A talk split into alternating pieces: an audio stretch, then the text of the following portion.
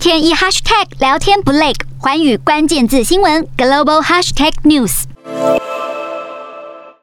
身穿全套黑色西装，面带微笑向主持人握手问好。这是乌克兰第一夫人欧伦娜首次接受外国媒体单独专访，期间甚至因为空袭警报响起，被迫中断访问三十分钟。乌俄战争发生至今已经满一百天，欧伦娜回想战争刚发生时，她带着两个孩子避难，而身为总统的丈夫泽伦斯基则在前线带领国家对抗敌军。但因战争来得太快，当时他们只能透过电话向对方道别。欧伦娜对十七岁的女儿与九岁的儿子都很诚实的解释，并且讨论战争所发生的一切真相，甚至九岁的小儿子还常常向父亲提出军事建议。